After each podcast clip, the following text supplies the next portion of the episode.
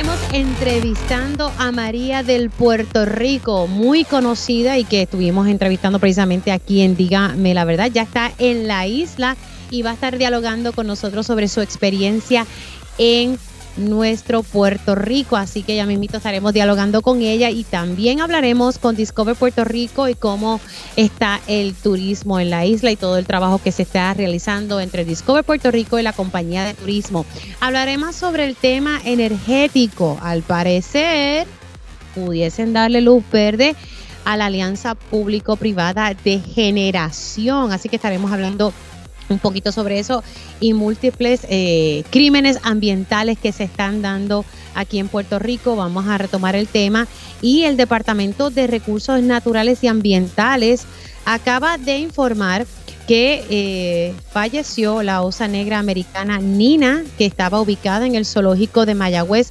Eh, voy a ver si puedo conectar con la compañera Valeria Collazo Cañizares porque hizo una investigación precisamente sobre esto y la información que trascendió en un momento dado es que la habían maltratado. Así que eh, le daremos seguimiento a ese tema. Hablaremos sobre la vista que se llevó a cabo ayer en el Tribunal Supremo de los Estados Unidos esta demanda del Centro de Periodismo Investigativo exigiendo documentos a la Junta de Control Fiscal y adivinen qué, la Junta no los quiere entregar. Así que estamos a, a, nivel del Supremo Federal, vamos a estar dialogando sobre eso. Así que arrancamos esta primera hora de Diga la Verdad. Con más de 20 años de experiencia en el periodismo, periodismo ha dedicado su carrera a la búsqueda de la verdad. La verdad, la verdad. De frente al grano, con carácter entrevistará a las figuras más importantes de la noticia. Radio Isla presenta a la periodista Mili, Mili Méndez en Dígame la verdad. Muy buenos días Puerto Rico, bienvenidos a otra edición de Dígame la verdad por Radio Isla 1320. Les saludan Billy Méndez y gracias por conectar otro día más como de costumbre y saludo a todos los boricuas que nos escuchan en, en distintas partes del mundo. Siempre es un placer escuchar que sintonizan Dígame la verdad y estoy súper contenta porque llegó a Puerto Rico Puerto Rico. Así que María del Puerto Rico se le dio, se le dio ese sueño de pisar Borinquen y aquí está. Y de verdad que estoy bien contenta, la había entrevistado vía Zoom hace un tiempito atrás cuando Discover Puerto Rico hizo el anuncio de que la estarían trayendo a Puerto Rico y estamos transmitiendo en directo desde El Conquistador acá en Pajardo que muy amablemente ellos están alojando a nuestra querida Puerto Rico. Maja, qué rico verte. No es lo mismo, no es lo mismo por Zoom que tenerte aquí. Qué bueno. Sí, sí, eso es así. Así que un placer. Esta mañana tuviste el privilegio de hablar con mi santo esposo, que también trabaja en la estación, así que... el primero también. Sí, viste, para que tú veas que somos una pareja interesante. Pero bueno, bienvenida a Borinquen. Así que esta es tu tierra también. encantada estoy, vamos. No doy crédito, sinceramente. Entonces, pero no, no viniste solita, ¿verdad que no? Ay, no, me traje a mi familia. Qué bueno. A mi marido y a mis hijas que están, bueno. De hecho, mi hija la pequeña ya ha encontrado su lugar en el mundo y se quiere quedar aquí. Dice que se quiere quedar en Puerto Rico. Ay, lo tienen muy claro, muy claro. Qué bueno, cuéntame un poquito, ¿verdad? Eh, estuviste ya ya una semana, ya llevas qué, cuatro, cuatro Sí, desde el lunes, eh, llegamos el lunes de madrugada y llevamos ya, sí, el lunes, hoy es jueves, el cuarto día. Sí, pues cuéntame un poquito de esa agenda, cuéntame. Bueno, increíble. O sea, hemos estado, el primer día estuvimos eh, viendo aquí el hotel, que es una maravilla. Sí, este hotel es maravilloso. Fuimos a Isla Palomino, pasar el día y bueno, increíble, comimos de lujo. Ahí fue donde empezamos a probar la comida eh, puertorriqueña. Y bueno, fue como, ay Dios mío, esto va a ser, que está todo buenísimo. O sea, era pero todo muy rico y bueno, la playa y la isla muy bonita. Hemos estado en el viejo San Juan, que estoy enamorada del viejo San Juan, muy, muy bonito. Y ahí es donde, como dices, el pedacito de España que quedó aquí Exacto. y te sientes como en casa. Bueno, es que, ¿verdad? Culturalmente, históricamente, hay unas alianzas con, con la Muchas, madre sí. patria, como le decimos nosotros aquí, ¿verdad? Y, sí, y o sea, la hay historia muchas- que mucha hay meti- similitud, mucho Sí. de, de carácter, de, de todo. O sea, es- este clima tan maravilloso que tenéis, nosotros tenemos de todo. Usted tiene un poquito de todo, sí. Tenemos de todo, con lo cual es muy, muy, muy interesante también tener de todo. Queremos el norte, que es una preciosidad, eh, las playas del sur, del, del levante, las islas bueno, la verdad que tenemos un país maravilloso, ¿eh? las dos. Yo siempre, ¿verdad? Tuve el, el privilegio de vivir España un año eh, en Madrid, pero yo siempre eh, comparo España como que es un, un gran país, pero con muchos países dentro, porque hay una diversidad cultural. Mucho, mucho, O sea, sí. si tú vas al norte es muy distinto al sur. Yo me, yo como que me identifico más con, con- con la gente en el sur que son así bien, bien calientes y Sí. bien cariñosos, igual que nosotros. Sí, y los eh, canarios también. Sí. Yo siempre eh, digo que el, el, eh, acento que tenéis eh, vosotros es muy, muy parecido a los canarios. Yo tengo amigos canarios y, y la verdad que sí. Y somos, y luego pues la parte del sur, que son ya es, eh, pues eso, pura alegría. Sí, no, no. Pura alegría. Pura fiesta y alegría. Claro, y luego en Madrid que juntamos todo. Entonces en Madrid, como estamos en el centro, tenemos todo. Sí. Somos todo. Bueno, eh, mi, mi bisabuelo es de Islas Canarias, así que Mm. uno lleva ya eso en las venas y yo digo que todos los boricuas debemos tener un poquito, ¿verdad? De esa Sí, mezcla yo- eh, española. Pero bu- bueno, era lo que te imaginabas, Puerto No. Rico, de lo que, porque sé que siempre quisiste venir a la isla, sí, sí, sí. era tu sueño, o sea, ¿se compara a lo que tú te imaginaste? No, no, no, no, no, no, ni mucho menos. O sea, esto es como. Me queda corta lo que pensaba. O sea, es una pasada, pero una pasada. Todo, todo, todo. O sea, increíble. Y la gente, bueno, lo de la gente ha sido. mm, que no, no, todavía no lo proceso bien el por qué. ¿Qué es lo más que te ha gustado de, de, ¿verdad? De, de visitar la isla? ¿Qué es de lo verdad que te llevas de momento así que te venga a la mente? Eh, todo, me gusta muchísimo. O sea, todo me ha parecido muy bonito. Las playas maravillosas, la isla Culebra, bueno, es como... Qué culebra es hermoso. pero da igual, el, el Palomino, muy bonito. Hoy vamos a ir a otro sitio, el Yunque, vamos mañana. Ah, o sea que tú todavía tienes una Sí, agenda cargada. Me queda, sí. Pero vamos, todo en general, la verdad me parece preciosísimo, me parece un paraíso. La comida, ¿qué te parece? Porque algo que conversábamos la primera vez que te entrevisté, pues, porque, Sí. ¿verdad? porque en época navideña, aunque aquí las navidades continúan, no se han ya, ya, acabado.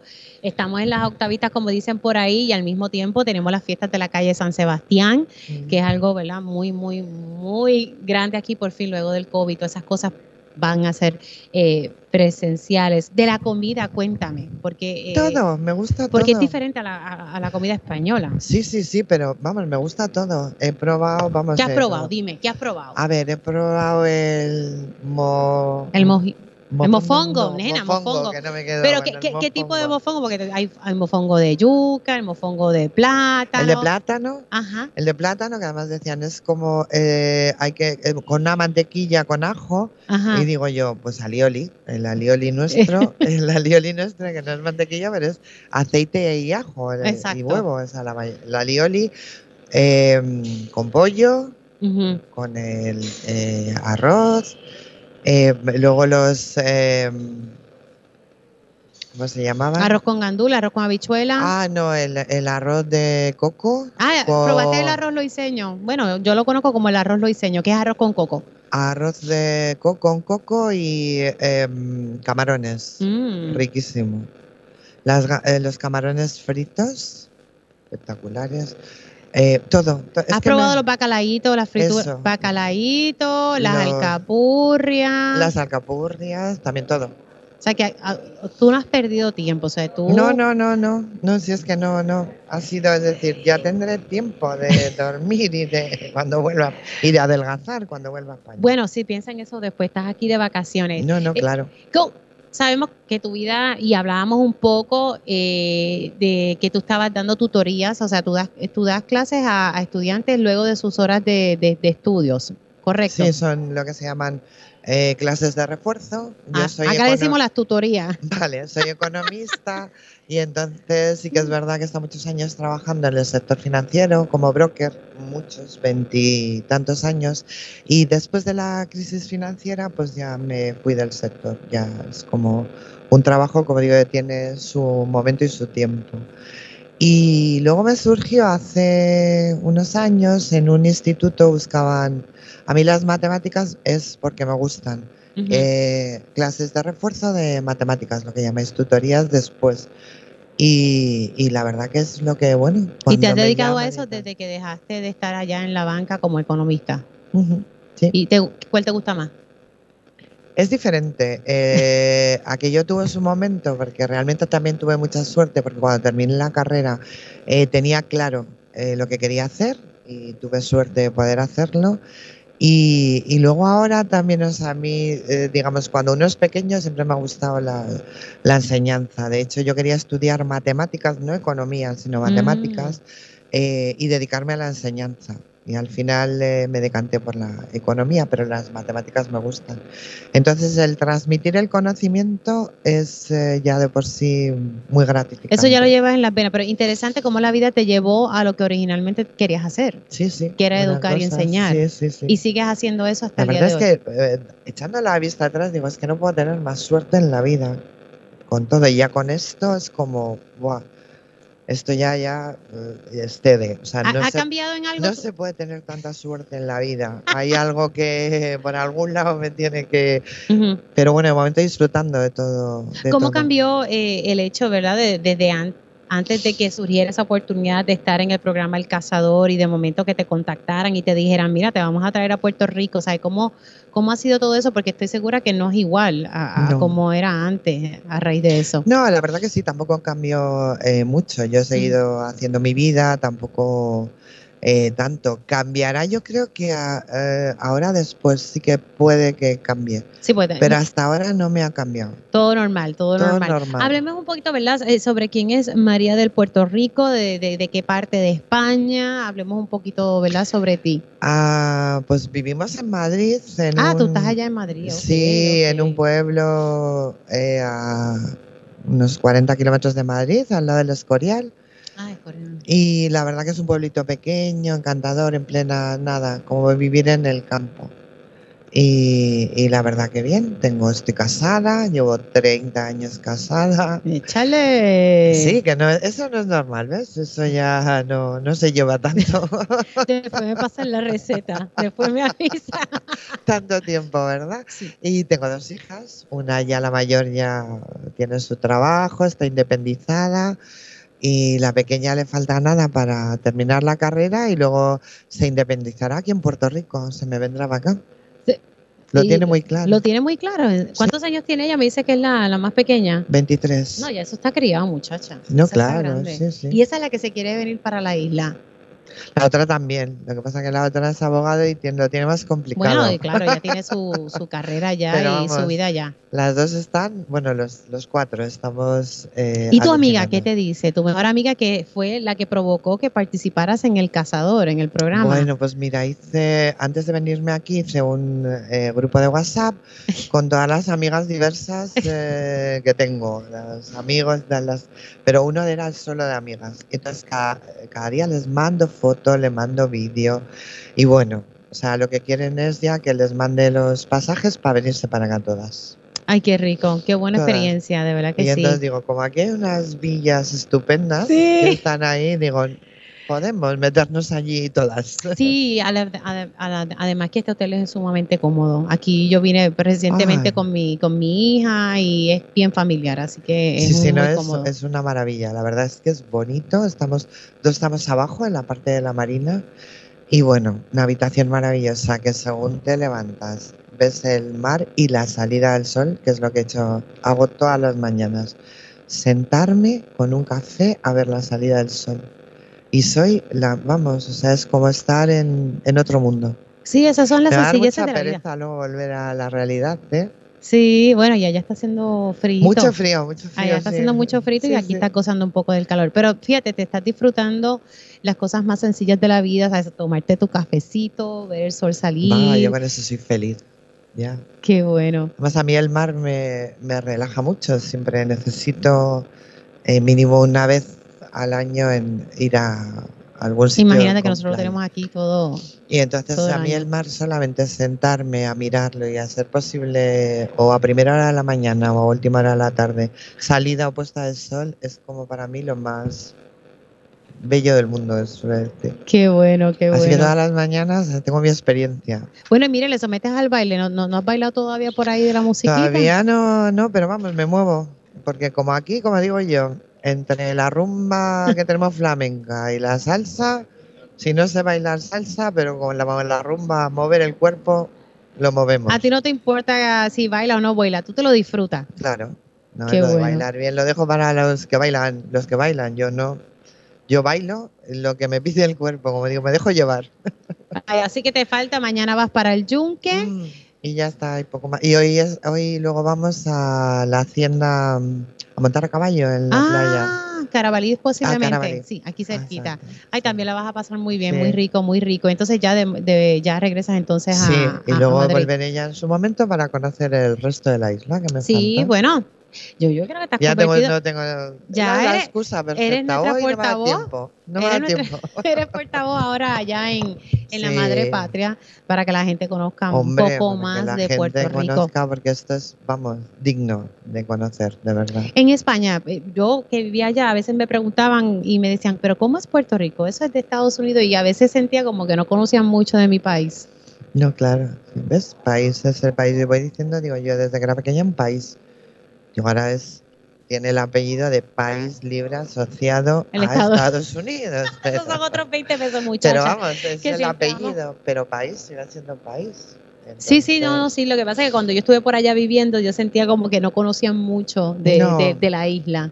A sea, pesar de que hay tantas cercanías a nivel histórico, también a, a nivel cultural. Sí, toda, además toda Latinoamérica y, y la verdad que sí, que somos eh, países hermanos, tenemos Sí. eh, la misma, so- somos latinos, latinos. Sí. es- Así que nada, ya tienes ahí una agenda, regresas a, a- a- a España. esa- Qué bueno, de verdad que nos alegra que hayas podido venir y por lo sí, menos sí, disfrutar un poco, ¿verdad? De, de, de- de esta parte de las navidades y, y- y gozar aquí un Ay, me parece además precioso, claro, para, yo no- para mí no es habitual ver el árbol de Navidad con este sol y yo, según en- en- llegamos y entramos en el hotel, le dije, nos tenemos que hacer una foto, por favor, con el árbol de Navidad y vestidos de verano.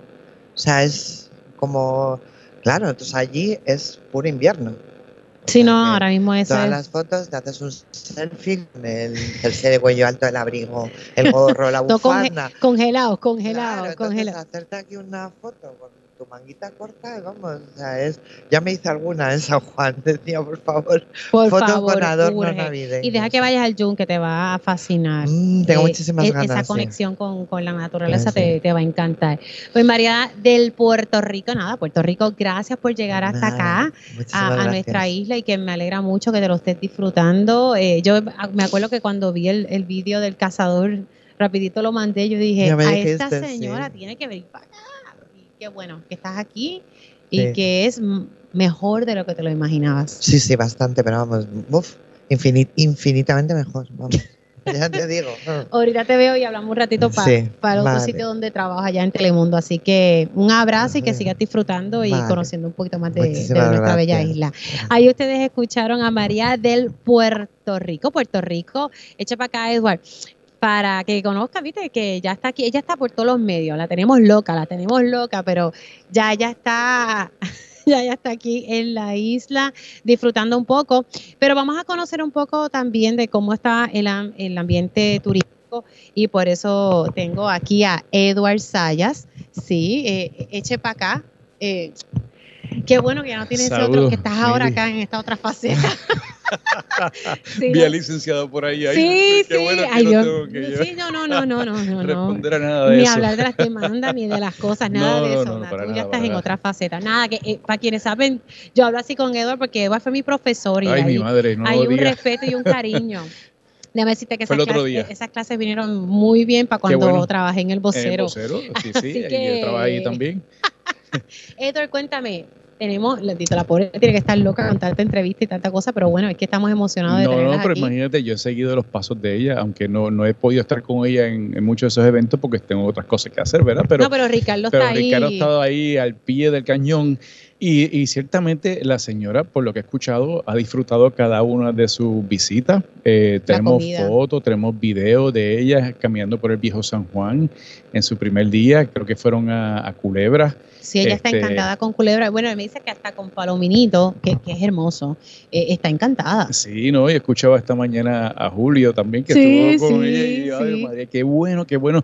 Y lo mejor de todo esto es que aparte, obviamente, que eh, el- la deseabilidad nuestra era que ella disfrutara de Puerto Rico.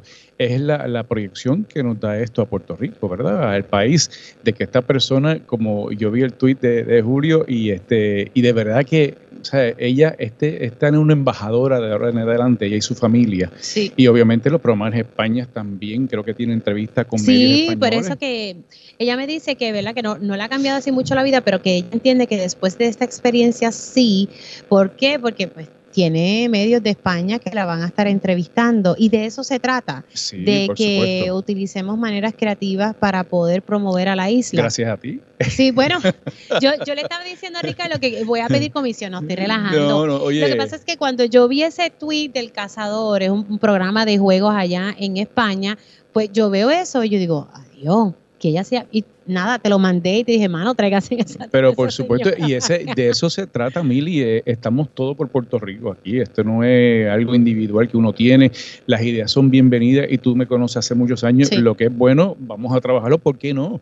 Este, uno nunca tiene la verdad agarrar por el mango. Así que eh, cosas creativas como esta nos ayudan. Máxime cuando España y el resto de Europa es uno de los mercados que nosotros estamos entrando más agresivamente desde el año pasado. Y que era eh, siempre una crítica constructiva para que miráramos a otras partes del mundo, porque, y, y recalco esto, yo cuando viví en Madrid, yo siempre veía mucha promoción, obviamente, de, de nuestro hermoso vecino país, la República Dominicana, Claro. Cuba también, que son países hermosos, pero yo decía, ¿y por qué Puerto Rico? Entonces yo cogía el metro todos los días para la universidad y yo miraba toda esa promoción y yo decía, pero, pero si nosotros estamos al lado, o sea... sí, sí, ¿qué pues mira, pasa? déjame contarte y qué bueno que lo traes y eso es cierto. Este, pero desde el año pasado comenzamos a invertir más dinero en, en los mercados españoles, eh, España, eh, Inglaterra, Alemania, este, en- incluso más para el norte, allá en, en, en, este, América, en Canadá, eh, para el sur, eh, Colombia y México. O sea, estamos explorando con esos mercados, gracias obviamente también a que los fondos federales que, que estuvimos los estamos poniendo en acción, que son para eso, para el desarrollo económico y atraer más gente a la, a- Bueno, a la de isla. eso se trataba el, el DMO, ¿verdad? De, Pero de por establecer supuesto. una marca y, y- y no cambiarla, que, que rompiera con ese vaivén de, la política y que pudiésemos mantener eh, esa promoción coherente. Sí, y te digo, eh, tenemos eh, negocios con, con el corte inglés, con Carrefour, que son dos cadenas grandes, este, y ya no tanto, tú sabes que antes se hablaba de que los aviones iban llenos de boricua y regresaba de boricua, ahora eso está cambiando. de verdad, O eso es bueno. Vienen gente de Europa y estoy seguro que con la señora María Puerto Rico la cosa va a mejorar todavía. Así que más gente va a saber de Puerto Rico. Sí, eso es importante que, que- que sepan de nosotros y que podamos, ¿verdad? Que esa cosa fluya de ambas partes, que podamos ir allá y ellos que, vengan acá de y trata.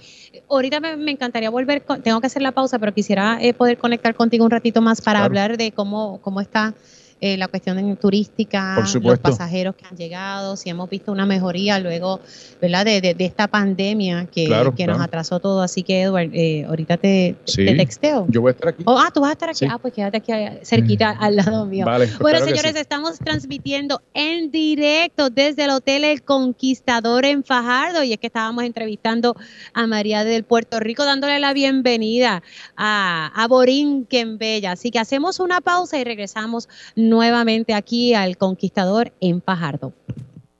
Y ya estamos de regreso aquí en Dígame la Verdad por Radio Isla 1320. Les saluda Mili Méndez. Gracias por conectar. Estamos transmitiendo en directo desde el Hotel El Conquistador en Fajardo, que abrió sus puertas y está aquí todo corriendo en orden. Estábamos ahorita entrevistando a María del Puerto Rico, conocida como Puerto Rico, esta española que lleva el nombre de, nuestra isla y, que pues ya ustedes saben, llegó aquí a la isla, está conociendo, todavía le falta una agenda bastante cargada antes de regresar a España. Así que está ahí cumpliendo con entrevistas en los medios locales, pero al mismo tiempo también tiene en agenda entrevistas con medios allá en España y eso es bueno porque es hablar de nuestra isla.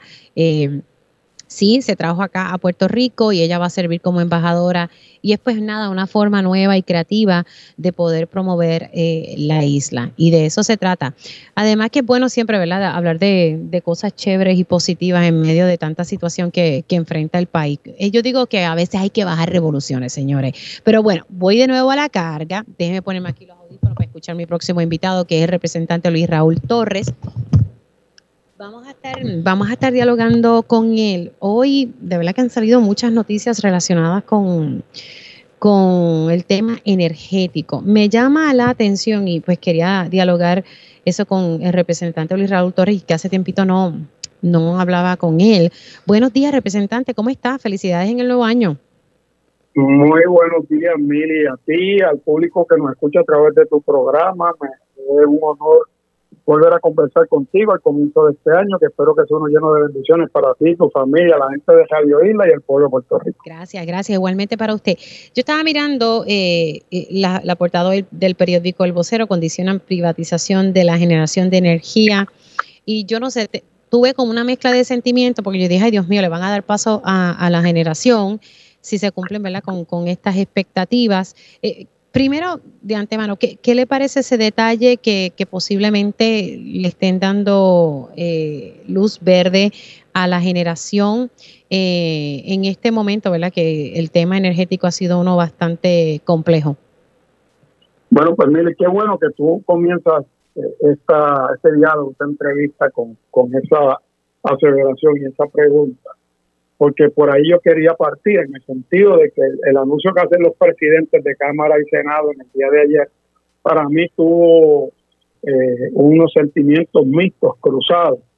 En primer lugar, estoy de acuerdo con ellos que hay que demandar eh, a la Autoridad de Alianza Público-Privada, a Luma, a la Junta de Supervisión Fiscal y al gobierno de Puerto Rico por la forma en que manejaron la renovación y la extensión del contrato de Luma que fue ilegalmente porque utilizaron la ley 29 de la Autoridad de Alianzas Público-Privada en vez de la ley 120, que es la que rige todo lo que tiene que ver con las alianzas eh, en el área del sistema eléctrico del país, y que si hubiesen usado la ley 120, la abstención o el voto en contra de los representantes del interés público no hubiese permitido que se extendiera el contrato de Luma y con un subterfugio usaron la ley 29.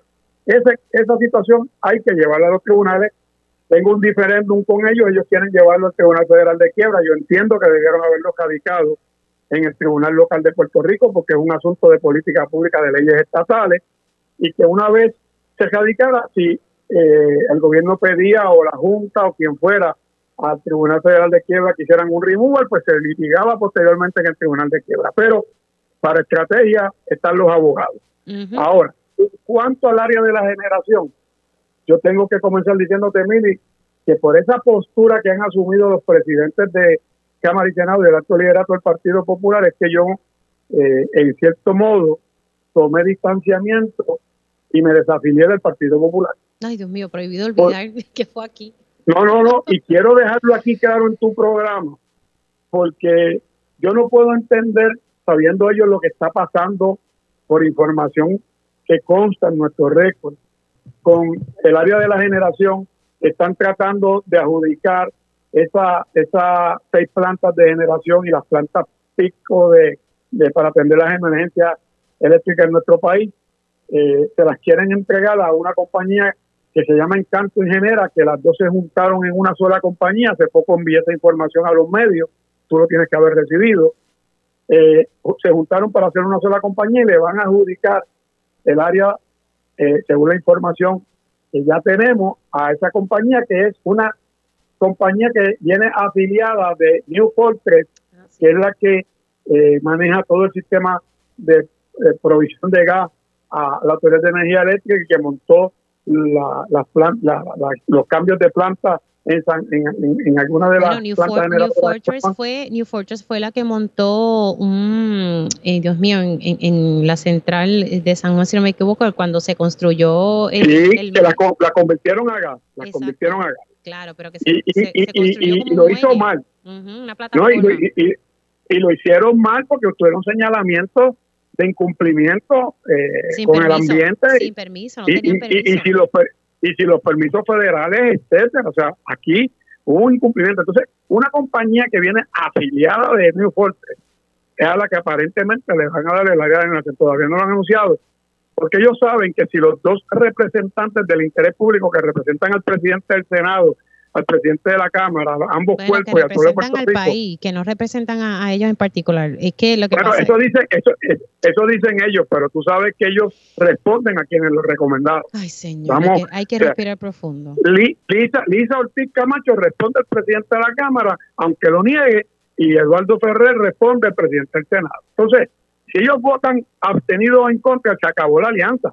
Sin embargo, aquí han venido los presidentes en el día de ayer y se han unido a la política eh, neoliberal del Partido Nuevo Progresista, respaldando una alianza público-privada sin evaluar ni siquiera a quién es que se la van a dar y qué es lo que está pasando allí. Porque le dicen, no, mira, ponemos estas seis condiciones, que son condiciones que, mira, de verdad, todas ellas las van a decir que las cumplen, porque son boberías. Y entonces, ¿qué pasa? Le van a dar paso, si le cumplen esas seis cositas ahí, a una alianza público-privada que va a ser nefasta como ha sido Luma para el pueblo de Puerto Rico y que va a poner el sistema en una peor condición y me explico. Primero, que van a seguir forzando a que todas esas plantas que ellos van a administrar las conviertan a gas.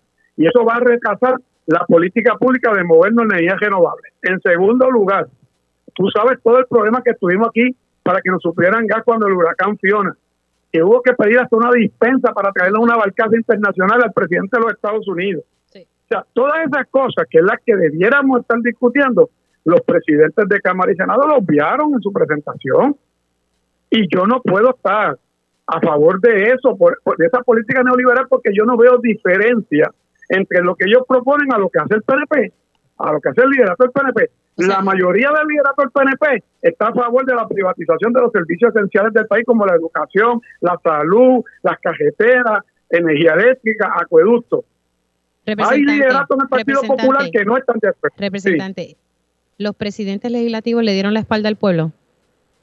Yo no voy a decir eso ni lo voy a categorizar. Cada el pueblo que mire lo que está pasando y el pueblo que observe las posturas que cada cual vamos a asumir. Ellos saben que yo estoy en contra de esa privatización. En este cuatrenio, en lo que resta de este cuatrenio, no se debiera autorizar esa alianza público-privada, porque eso hay que analizarlo con calma, con detalle. Si se va a hacer una alianza público-privada, no es el momento para hacerlo cuando tenemos un Luma que todavía no hemos resuelto Bueno, ellos dicen cuando que, tenemos una situación cuando tenemos una situación de que la privatizadora AES ahorita tiene que dejar de producir los 800 megavatios que produce con la quema de carbón y tiene problemas para moverse a producirlo por una unas fincas solares que quiere sembrar en, en terrenos agrícolas en la zona sur del país. Hay muchas cosas que resolver antes de permitir esa privatización. Y la postura que yo hubiese esperado del presidente de la Cámara y del Senado es que dijeran esa privatización no puede ir en este cuatrenio, se Bueno, acabó. eh, bueno, no, es que- pero, es pero, que- pero, pero, eso era lo que yo Sí. esperaba, luego de lo que pasó con, con la extensión Pues, del pero- contrato pero- pero de, la- de- de Luma. o sea, con todo lo que está pasando con los mil millones de dólares que nos van a dar adicional para poner placas solares sobre los techos en Puerto Rico a las familias, para hacernos más resilientes y ayudar a las familias de escasos recursos en nuestro país, y que es la política que debieron empezar a trabajar, que ya la estamos trabajando en nuestra comisión, y que hacia donde debemos movernos.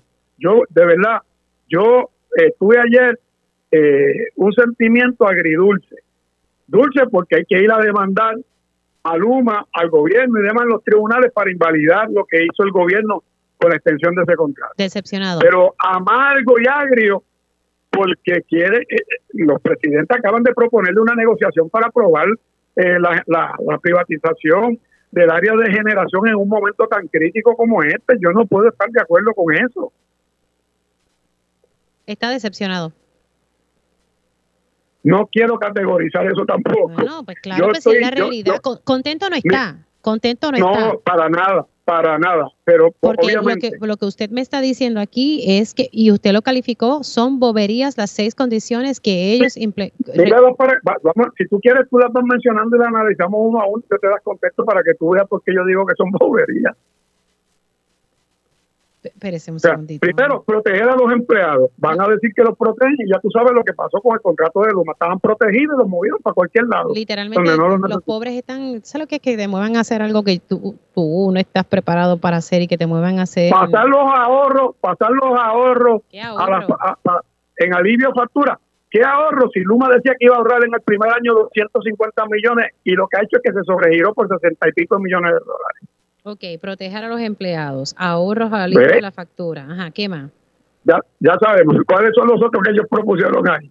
Que, ah, que haya transparencia. Pues claro, va a haber transparencia después que firmen el contrato, porque la propia ley dice que después que firmen el contrato tienen que hacer los documentos públicos, que era lo que Luma no quería hacer y los tuvimos que llevar al tribunal por seis meses para lograr hacer todos los documentos. ¿Cuándo precisamente ustedes van a enmendar la ley de la autoridad de las alianzas público-privadas para que e, exista esa transparencia antes de la firma del contrato? Es que se ha hecho ya varios proyectos que se han enviado al gobernador y él los ha vetado. Entonces el PNP que se salta diciendo cosas y que quieren hacer y que quieren cambiar el sistema eléctrico y que hay que hacer, le vota en contra. Mira, por ahí salió Víctor Párez escribiendo que nos deben dar de participación en, en, el proceso de la reestructuración de la deuda de la autoridad. ¿Sabes que él le votó en contra al proyecto para de poner unos parámetros a la reestructuración de la deuda? Claro, pero había, un proyecto en particular y yo creo que por eso que esa fue una de las cosas que, que también provocó su desafiliación del Partido Popular Democrático, que creo que fue que en el momento dado en el Senado se sentaron en, encima de ese proyecto que buscaba... De cinco medidas, de cinco medidas. Se sentaron encima de cinco medidas que hubiesen puesto en condiciones a la Autoridad de, Energía Eléctrica y hubiesen eh, cambiado la ley de la Autoridad de Alianzas Público-Privadas. Claro, después la reconsideraron y la aprobaron y el gobernador las vetó. Y el PNP no presta sus votos para ir por encima del veto los legisladores del PNP. Por eso es que estamos en este entuerto, porque lo que pasa es que son visiones. Ellos quieren entregar todos los servicios esenciales al sector privado y principalmente el sector privado extranjero, porque no son ni a compañías de aquí. Bueno, usted no lo quiere decir, pero yo voy a llegar a esa conclusión, que usted está decepcionado de lo que se presentó ayer en torno a la dato, como dice un, compañero tuyo de los medios, los datos son los datos y eso es lo que yo tengo. Eso es así, saludo al compañero eh, Jay Fonseca, pero sí, eh, los datos son los datos y también pues, los, hechos, ¿verdad? Son los hechos, así que, pero está yo te, yo te marco mi postura, mira, yo te marco mi postura y mi posición. Yo no creo eh, que los servicios esenciales se deban privatizar.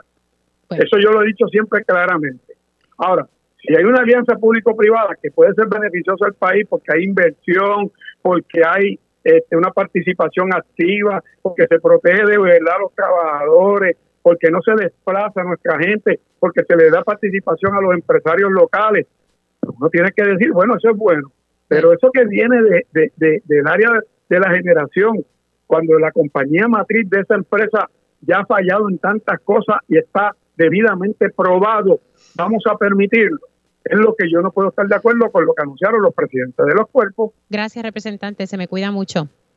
Que Dios bendiga al pueblo de Puerto Rico, Mili, y te di la primicia de esa postura, ¿sabes? Ah, de verdad. No lo había dicho. Seguro, yo no, yo no he hablado de eso en ningún otro sitio. Ah, bueno, pues eh, eh, enterada estamos. Gracias, representante. Cuídese mucho. Un abrazo y feliz año.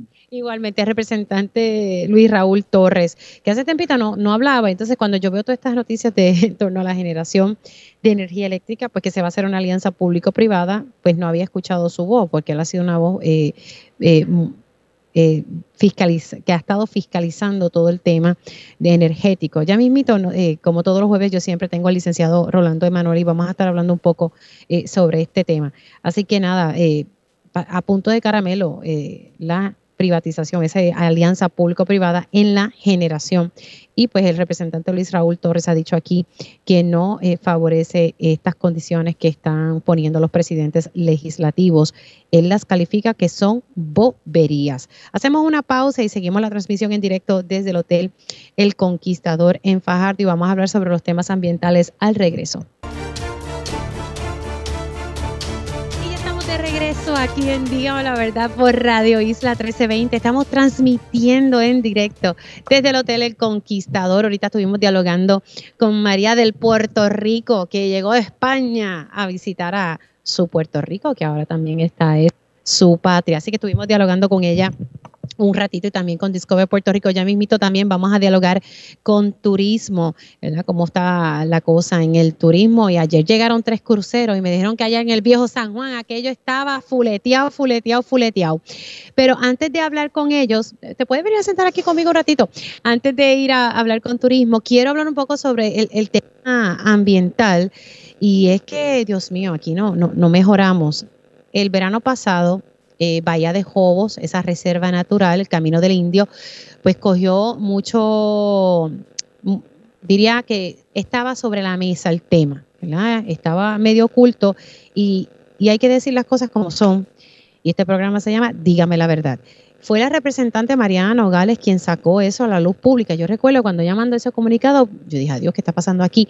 La llamé, conocía muy poco del tema, le soy honesta, y ella me habló y yo decía, antes de que me estará, como que estaba tratando de visualizar todo lo que ella me explicaba y con el tiempo, ¿verdad? Nosotros fuimos todos aprendiendo en los medios de lo que estaba allí pasando. Pero no es solamente Bahía de Jobo, las mareas que está allí al lado en Salinas, que es otra comunidad que se estaba desarrollando. Si no es porque esto sale a la luz pública, no se mete recursos naturales allí, porque la realidad es que Recursos Naturales no tiene vigilante, ahora es que tienen una academia luego de 20 años, cosas que pasan y que no deberían estar pasando en el país.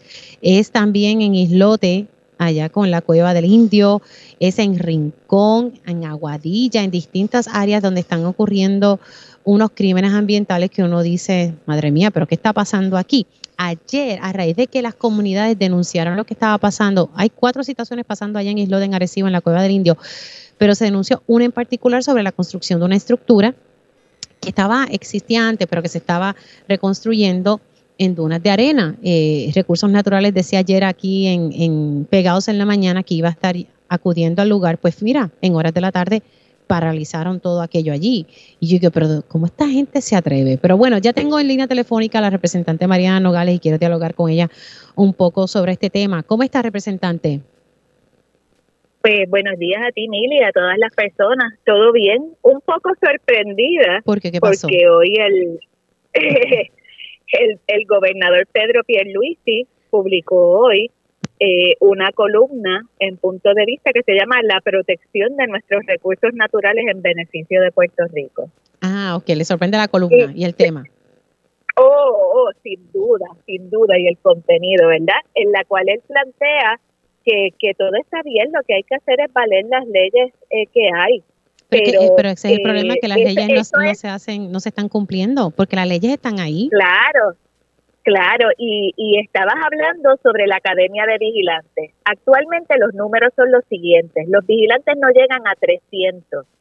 Con la ley 80 se van a retirar 110 y, va, y la Academia es de 75 nada más cuando se supone que el número óptimo de, de vigilantes es 500 y yo diría que 600 por todo lo que está ocurriendo en el país. Pero apenas, realmente esa academia, esa academia no sustituye ni siquiera los 110 que se van, son 75. Wow, así que... Eh, o sea, no, por eso es que nosotros presentamos el proyecto de legitimación activa ambiental que lo hemos, eh, lo hemos vuelto a presentar nuevamente porque nosotros los ciudadanos y ciudadanas tenemos el deber y la responsabilidad de tomar acción ante la inacción a propósito del gobierno. Eh, y, como estaba indicando, eh, están ocurriendo muchas cosas en todas partes. No hay una sola persona que, que no esté de acuerdo con la frase de que aquí estamos viviendo unos crímenes ambientales y una destrucción ambiental con la complicidad en algunos casos o con la ignorancia en otros del gobierno y de las agencias que se supone que velen por la protección del medio ambiente. Y eso va a tener un impacto en el desarrollo económico, particularmente en el desarrollo turístico del país, porque si nosotros seguimos destruyendo eh, nuestros recursos naturales, si seguimos privatizando las costas, aquí los turistas no van a poder ver nada, nadie viene aquí a ver un muelle o un canto de cemento, no, vienen a ver eh, la hermosa naturaleza que tenemos el privilegio de gozar. Usted me dijo que presentó nuevamente el proyecto de legitimación, legitimación activa ambiental. ¿Esto fue ahora cuando comenzó la es sesión? correcto, en el día de ayer. Lo presentamos junto a un proyecto Nobel y junto al compañero José Bernardo Márquez de legitimación activa de legisladores. Sabemos que recientemente también ha habido unas controversias donde legisladores y legisladoras han presentado reclamos ante el tribunal y el tribunal no le ha reconocido la capacidad para llevar esos reclamos, ah, a pesar de que sean representantes de la gente, ¿no? Claro, pero entonces lo que hizo fue que lo presentó de una manera distinta y que sean los legisladores que tengan... Eh, no, no, no, ah. son dos proyectos. Nuevamente presentamos el mismo, exactamente el mismo de legitimación activa ambiental y presentamos a la vez un proyecto nuevo de legitimación activa de legisladores. Ah, ok. Pero bueno, ya usted sabe cuál pudiese ser entonces el, destino del primero, si es el mismo, porque la realidad es que el gobernador lo, vetó pese a que tenía eh, apoyo de ambos cuerpos legislativos. Tal vez el, el de yo, yo creo que, eso es parte de lo que la gente tiene que hacer y es ejercer presión. Este, si el, si el gobernador nuevamente se empeña en no aprobar este proyecto, quedará como un criminal ambiental. Como un criminal ambiental. Claro que sí, porque él es la persona que tiene la, la responsabilidad máxima de detener lo que está ocurriendo. Así que si él no lo detiene, lo hace a propósito, conociendo la situación que está ocurriendo, él es un criminal ambiental, es un cómplice. Bueno, vamos a ver qué, ¿verdad? ¿Cómo, cómo sigue? ¿Usted sigue de campamento? Mm, ¿En las golondrinas en Aguadilla? Nosotros ahora mismo estamos en la legislatura. Estos días hemos estado en la legislatura, pero hoy regresamos al campamento. ¿Cómo está la cosa allí? ¿Algo nuevo? algo que Pues el campamento se ha mantenido, sigue la gente visitando. Vamos a tener unas actividades el viernes, hay una actividad de bomba y el sábado hay una actividad de recorrido comunitario. El recorrido comunitario eh, está citado para las 2 de la tarde y es para que la gente que no conoce ese espacio pueda, eh, ¿verdad?, ver lo que está, eh, dar el recorrido, ver lo que está ocurriendo allí. Eh, ¿verdad? Pero, siguen las obras, porque me había dicho la, la secretaria que se había paralizado, o sea, que todo sigue. Ay, padre, que aquí no. Este, claro que sí, siguen entrando camiones, particularmente lo que está vinculado a The Cliff Siguen entrando unos bloques para, para construir un muro de contención, porque ese proyecto está hecho como en unas terrazas. este Y eso sigue entrando, siguen entrando las máquinas, siguen aplanando, siguen moviendo relleno. Aquello no se ha detenido y yo tengo videos de cómo siguen entrando las máquinas. Ay, señor. Representante, gracias por haber sacado unos minutitos. Cómo no, siempre a la orden. La representante Mariana Nogales, interesante el detalle que ella ha presentado nuevamente el proyecto de legitimación activa ambiental, el mismo, pero también presentó otro para los legisladores y que pues sigue la construcción allí en la cueva Las Golondrinas en Aguadilla. Hacemos una pausa, pero al regreso vamos a estar hablando eh, con la compañía de turismo y, ¿verdad? Ayer llegaron tres cruceros, me dijo que hubo un tapón allí en el viejo San Juan, pero que buenas noticias, fue por buenas razones y es que llegaron sobre 20 mil, 23 mil, no, entra, entra, rapidito, sí. 23 mil. Cinco cruceros y fueron más de, más de 20 mil Ay, madre Santi. Pues de eso mismo vamos, a hablar al regreso de la pausa. Sobre 20 mil turistas en crucero, por eso ayer había un caos en el viejo San Juan, pero un caos, ¿verdad? De, de buenas. Así que vamos a estar hablando un poco sobre eso. Vamos a hablar sobre la vista que se llevó a cabo ayer en el Tribunal Supremo de los Estados Unidos a raíz de una demanda del Centro de Periodismo Investigativo a la Junta de Control Fiscal para que entreguen documentos públicos, pero la Junta dice que no, que no son públicos. Bueno, así las cosas. Vamos a hablar un poco sobre eso y quiero hablar también con el licenciado Rolando Emanueli sobre esta alianza público-privada para la generación que ya está provocando diferencias en la Cámara de Representantes. Estaremos hablando un poco sobre la situación de vivienda y con la profesora Mayra Santos Febres. Pero arrancamos ya mismito esta segunda hora de Dígame la verdad. Conéctate a radioisla.tv para ver las reacciones de las entrevistas en vivo. En vivo. Esto es Dígame la verdad con Mili Méndez. Ya estamos de regreso aquí en Dígame la verdad por Radio Isla 1320. Les saluda Mili Méndez. Estamos ya oficialmente en la segunda hora de este espacio. Estamos transmitiendo en directo desde el Hotel El Conquistador en Fajardo. Y es que este hotel le está dando albergue a María del Puerto Rico, Puerto Rico que está de visita en nuestra isla del encanto. Y solamente ella no tiene ni que decirlo, usted le mira los ojos y ella está emocionada, ella está como incrédula, ¿verdad? De todo lo que, todo lo bueno que le está pasando. Así que nosotros bien contentos de recibirla y que pueda llevar a España todas esas experiencias que ella está viviendo aquí en Puerto Rico. No es porque sea mi país, pero mi isla no tiene nada que envidiarle a ningún otro país. Cada país tiene su belleza, su hermosura, pero nosotros tenemos algo especial, sin duda alguna. Los boricuas siempre nos destacamos. Y precisamente hablando un poco sobre eso, le quiero dar la bienvenida a Alexandra Ruiz. Ella es la principal oficial de ventas eh, y mercadeo de la compañía de turismo. Yo siempre le sigo diciendo la compañía de turismo. Eh, pero Claro bueno, sí.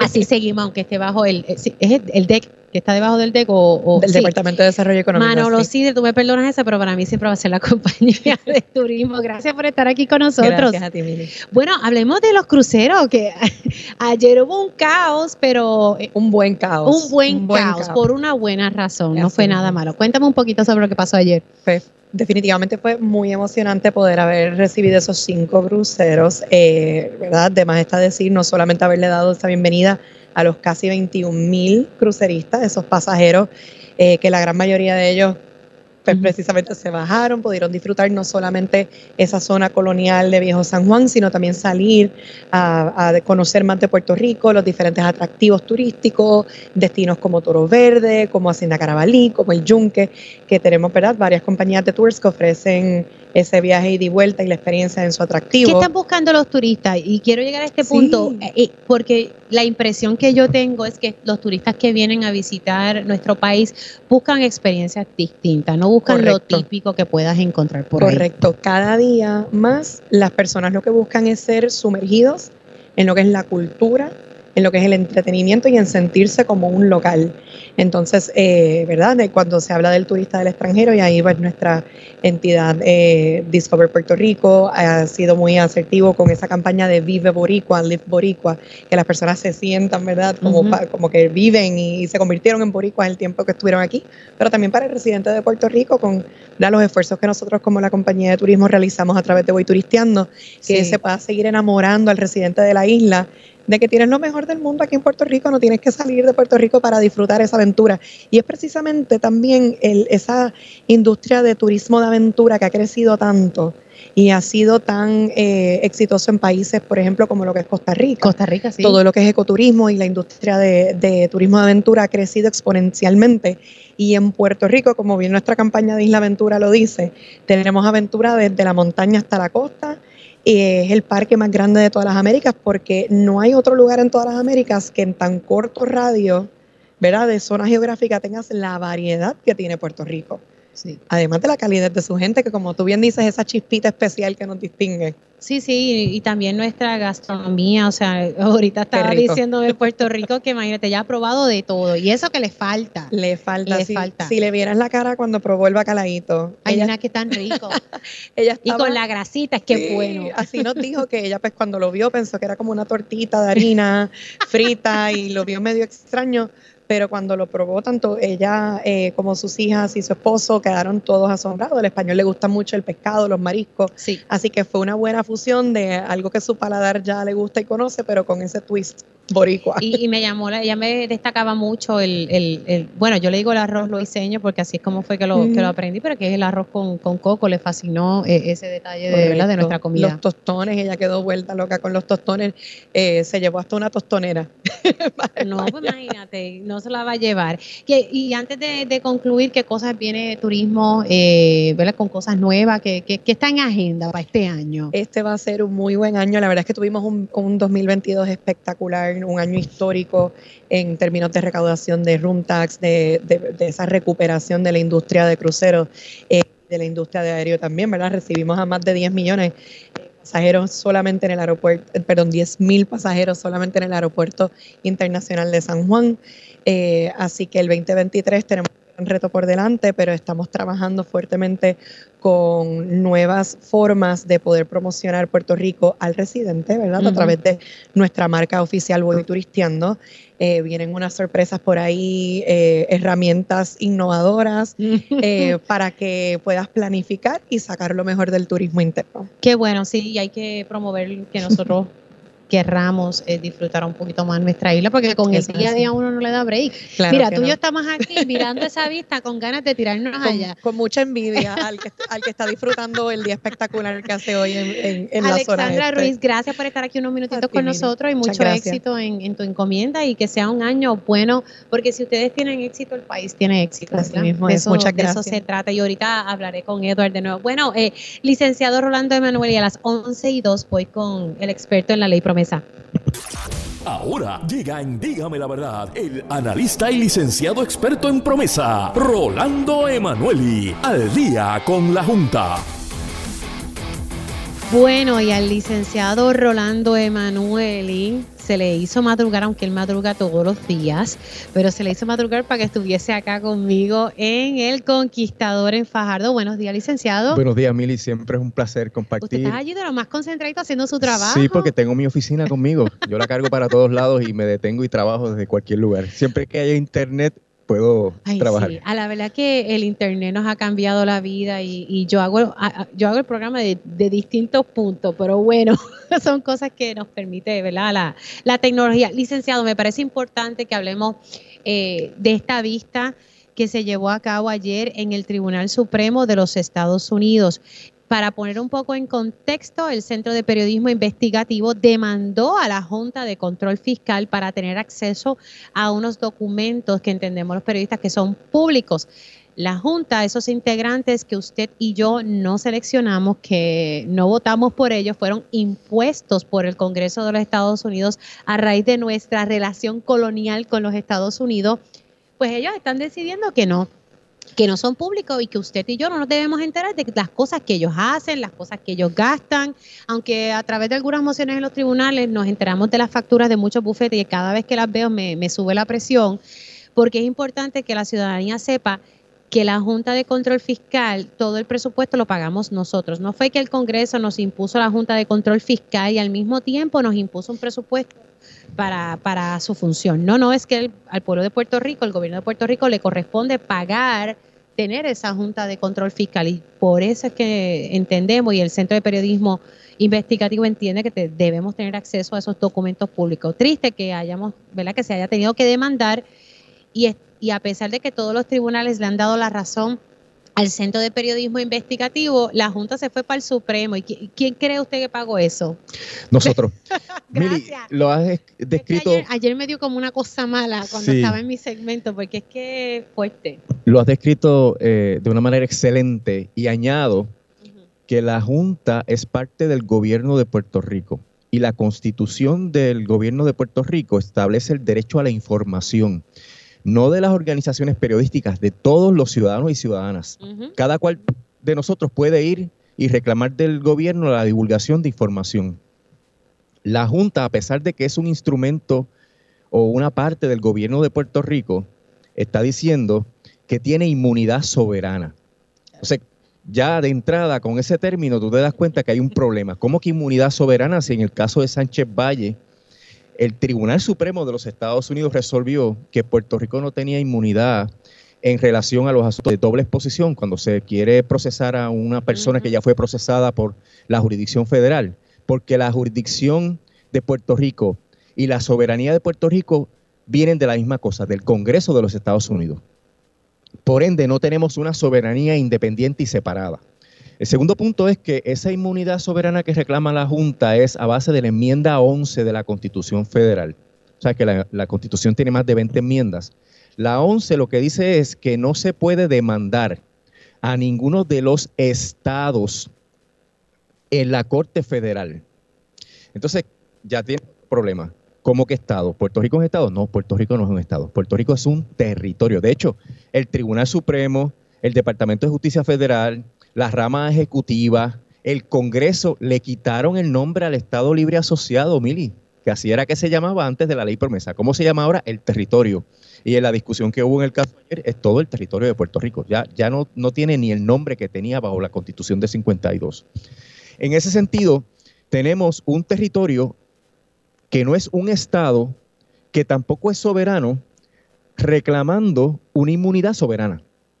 Sí que hay un primer problema. La primera pregunta que hay que responder, ¿tiene Puerto Rico inmunidad soberana para que la Junta pueda decir que no tiene que No, entregar los documentos? Porque si no tenemos soberanía. Exacto.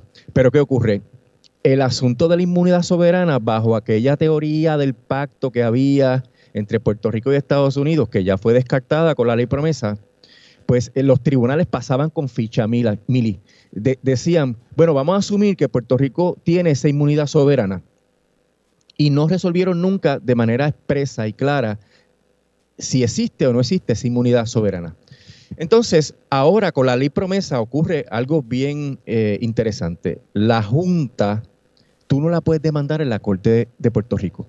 La ley promesa Es- dice es que que- para demandar a la Junta, tú tienes que demandarla en la Corte Federal. Pues por eso fue que, por eso fue- hola, ¿me escucho? Sí, por eso fue que se presentó la demanda eh, ante la Corte Federal. Sí, en la Corte Federal la demanda para contra Luma, contra la extensión del contrato de Luma. Sí, eh, precisamente. eh, cualquier demanda que incluya a la Junta de Control Fiscal, por virtud de la ley promesa, tiene que radicarse en la Corte Federal, ya sea en la Corte de Distrito, eh, que está en San Juan, o en la Corte de la jueza Laura Taylor Swain, dependiendo si es algo del caso del título 3. Entonces, eh, la, la situación es que el propio Congreso autoriza a demandar a la Junta en la Corte Federal cuando se trata de los asuntos en que se le esté reclamando alguna situación a la Junta. Y, lo que alega el CPI es, eso es que el Congreso renunció a la inmunidad soberana porque autorizó las demandas contra la Junta en la Corte Federal. Fíjate que la enmienda 11 dice, tú no puedes demandar a un Estado en la Corte Federal. Y el Congreso dice, a la Junta, que es parte de Puerto Rico, tú la puedes demandar en la Corte Federal. Entonces, el primer, eh, la es Corte que Federal... Hicieron una excepción ahí. Exacto, que el Congreso abrogó, desplazó la inmunidad soberana. La Corte de Distrito Federal resolvió que efectivamente, que la ley promesa, al autorizar las demandas contra la Junta, desplazó la inmunidad soberana y el primer circuito confirmó. Por ende, según la decisión del primer circuito de Boston, hay que entregar los documentos, porque la inmunidad fue renunciada o eliminada por el Congreso, porque el Congreso dijo en promesa, puedes demandar a la Junta aquí. ¿Qué pasa? La Junta recurre al Tribunal Supremo mediante una petición de certiorari. Cuando el Tribunal Supremo acepta un caso, tú sabes que ellos reciben miles de casos y aceptan básicamente como el 1%. Sí, es que es de los histórico casos. que hayan aceptado el del Centro de Periodismo Investigativo, Exacto. como pasó con el de la UTIER, si con mi el de memoria no me Lautier falla. y con el de Franklin, son casos excepcionales. Puerto Rico ha tenido una segunda ronda de casos insulares bien intensa desde el 2016. Entonces, ¿qué ocurre? Cuando el circuito resuelve una cosa y el Supremo acepta el caso, ya de entrada tú empiezas a pensar, el Supremo puede estar pensando en revocar, porque pudo haber dicho no al lugar y quedaba entonces vigente la decisión del primer circuito. Eso es que hay un grupo de jueces del tribunal que entienden que la decisión del primer circuito está equivocada. Ayer hubo la argumentación oral. En esa argumentación oral participaron tres partes, Mili. Participó el Departamento de Justicia Federal, participó la Junta y participó el CPI. Antes de eso participaron alrededor de 15 organizaciones mediante el mecanismo de amigo de la Corte. Yo tuve el privilegio de representar a cinco organizaciones, entre ellas AIEFA, Cambio, la Comisión para Auditoría, Haciendo Sentido y la Liga de Ciudades, para plantearle al Supremo el daño que haría si ellos deciden que la Junta no tiene que entregar los documentos. Le dijimos lo que tú mencionaste en la introducción. La Junta gobierna sin ningún tipo de autorización democrática. La Junta hace y deshace en Puerto Rico y entonces ahora no quiere responder, no quiere rendir cuentas. No, no, pero es que eso no puede ser así, eso es lo que no se puede permitir. Y por eso es que yo siempre trato de explicarle a la audiencia, ¿verdad? Porque esos temas son bastante densos. Explicarle a la audiencia la importancia, ¿verdad? De, de, de, de entender un chinchín estos temas, porque es que al final del día la gente no va a tener acceso a la información, la gente no va a ten- no va a saber qué es lo que está haciendo la Junta. Y lo triste es que la Junta toma decisiones que nos afectan a todos. O sea, la Junta es la única autorizada para negociar la deuda de la Autoridad de Energía Eléctrica. O sea, el cantazo que va a venir en la factura de energía eléctrica como consecuencia del pago de la deuda está en manos de la Junta. Entonces, ¿por qué nosotros no nos podemos enterar qué es lo que ellos están haciendo? Toma nota ¿Con que, que de esa, negocian? que de esa junta de siete, solamente uno reside en Puerto Rico. Por tanto, no les importa un pepino lo que nos pase Claro, con el aumento de la que- factura. Y, ese- y esa persona, ¿verdad? Y con mucho respeto que reside en Puerto Rico, pues en ocasiones yo creo que, es que se me le pega las cosas de los demás integrantes. Sí, no defiende Y, oye, y lo definitivamente digo los con el mayor de intereses. los respetos, y se, se lo puedo decir también, ¿verdad? En privado. Pero mira, Mili, el efecto sería devastador porque no solamente la Junta gasta el presupuesto del gobierno de Puerto Rico, sino que toma todas esas decisiones y el que quiera ver el detalle de lo que deciden, vaya a la página de la Junta de Supervisión Fiscal y busque la parte de los documentos y ellos gobiernan día a día por decreto. Ellos autorizan, ellos deniegan, ellos examinan, ellos Bueno, pues, Ahora regañan. mismo hay una demanda porque ellos quieren anular la La reforma, reforma la- laboral. y todavía la jueza está Correcto. pensándolo, eh, que- cuál va a ser su determinación. Correcto. Y, y en ese sentido, la- cuando uno mira todo lo que hace la Junta y lo que ponen los planes fiscales y lo que hacen el título 3, pues lo que le queda a la legislatura es un derecho al pataleo, le queda unos derechos mínimos en términos de algunas cosas que la Junta jamás se va a meter, pero cuando se trata de cualquier disposición que tenga impacto presupuestario o cualquier disposición que la Junta entienda que afecta a la economía, la Junta se va a meter y, y- y esas leyes, sin que la Junta dé el visto bueno, no entran en vigor, según lo que expertó la jueza Taylor Swain. Ahora, ¿qué pasaría luego de lo que usted pudo observar ayer en, esa vista? ¿Qué podemos esperar? Ayer dialogaba con, con el licenciado Carlos Francisco Ramos eh, y pues la verdad es que se, se pudiese esperar tal vez una determinación para marzo, tal vez en el verano, pero que, ¿cómo usted vio la cosa allí? ¿Cómo fue el flow? Mira, como mencioné ahorita, hay un asunto de umbral que es fundamental. ¿Tiene Puerto Rico, que no es un Estado, inmunidad soberana? No, en mi opinión. Sí, no, y eso es evidente. El problema es que el Supremo quiere evadir eso. De hecho, cuando expidió el certiorari, lo que dijo fue, yo voy a discutir el asunto de si el Congreso abrogó la inmunidad soberana, si el, el Congreso la desplazó. No dijo que iba a entrar en el asunto sobre si Puerto Rico tenía o no. ¿Por qué? Porque eso tiene un impacto en los demás territorios. Si el, tribunal dice que no hay inmunidad soberana, implica que cualquier persona puede demandar al gobierno de Puerto Rico en la Corte Federal. Y eso es parte del problema que hay territorial. Tú sabes que esto es un asunto que viene de principios del siglo XX con los casos insulares, donde el tribunal dijo que en cuanto a los territorios que, que están actualmente, son territorios no incorporados y el tribunal y el Congreso deciden a su conveniencia las partes de la Constitución que aplican o no aplican o cómo aplican esas partes de la Constitución. Así que ellos pueden hacer cualquier cosa con, con Puerto Rico y con el asunto de la inmunidad soberana, ellos podrían resolver cualquier cosa. ¿Qué es lo más probable? Que yo creo que es tu pregunta. Eh, hay, hay dos posibles opciones, ¿verdad? Número uno, que digan directamente y sin entrar en el tema de la inmunidad soberana, que el Congreso no abrogó la inmunidad soberana. Ellos asumen que hay inmunidad y el Congreso, con la ley promesa, porque hay un planteamiento que tiene mucho valor, es que la Junta dice que el Supremo siempre ha establecido que para que el Congreso abrogue la inmunidad soberana tiene que decirlo claramente, expresamente. Tiene que decir, y aquí se podrá demandar a la Junta eh, sin que impida esto la inmunidad soberana. O sea, tiene que haber una expresión clara y en la ley promesa no hay una expresión clara. Y en eso la Junta tiene razón. Lo que pasa es que cuando tú miras la ley completa, te das cuenta de que si no significa que hay una inmunidad soberana eh, desplazada, pues no hace sentido muchas cosas. Así que el CPI está interpretando en conjunto y la Junta dice, ¿dónde aparece aquí que, que se desplazó la inmunidad soberana? Es un asunto de interpretación. Pero el, tribunal tendría la opción de decir, mira, no se desplazó la inmunidad soberana, por tanto, existe y no hay que entregar los documentos. Ahora, podría decir, no se desplazó la inmunidad soberana, pero hay que discutir si a la luz de la constitución de Puerto Rico que da el derecho a la información, la Junta tiene que entregar los documentos y podría devolver el caso al primer circuito para que el primer circuito reciba alegatos de todas las partes y determine si efectivamente la constitución de Puerto Rico obliga a la Junta a entregar los documentos. Y ahí la contestación sería así. Además que el, el primer circuito de Boston, si mi memoria no me falla, falló a, a favor del CPI. Falló a favor y ha reconocido ese derecho a la información. Pues, Entonces, eh, ¿qué ocurre? Eh, El Departamento de Justicia Federal no quiere que se entre en la sustancia de los issues y le pidió al tribunal devuelva el caso.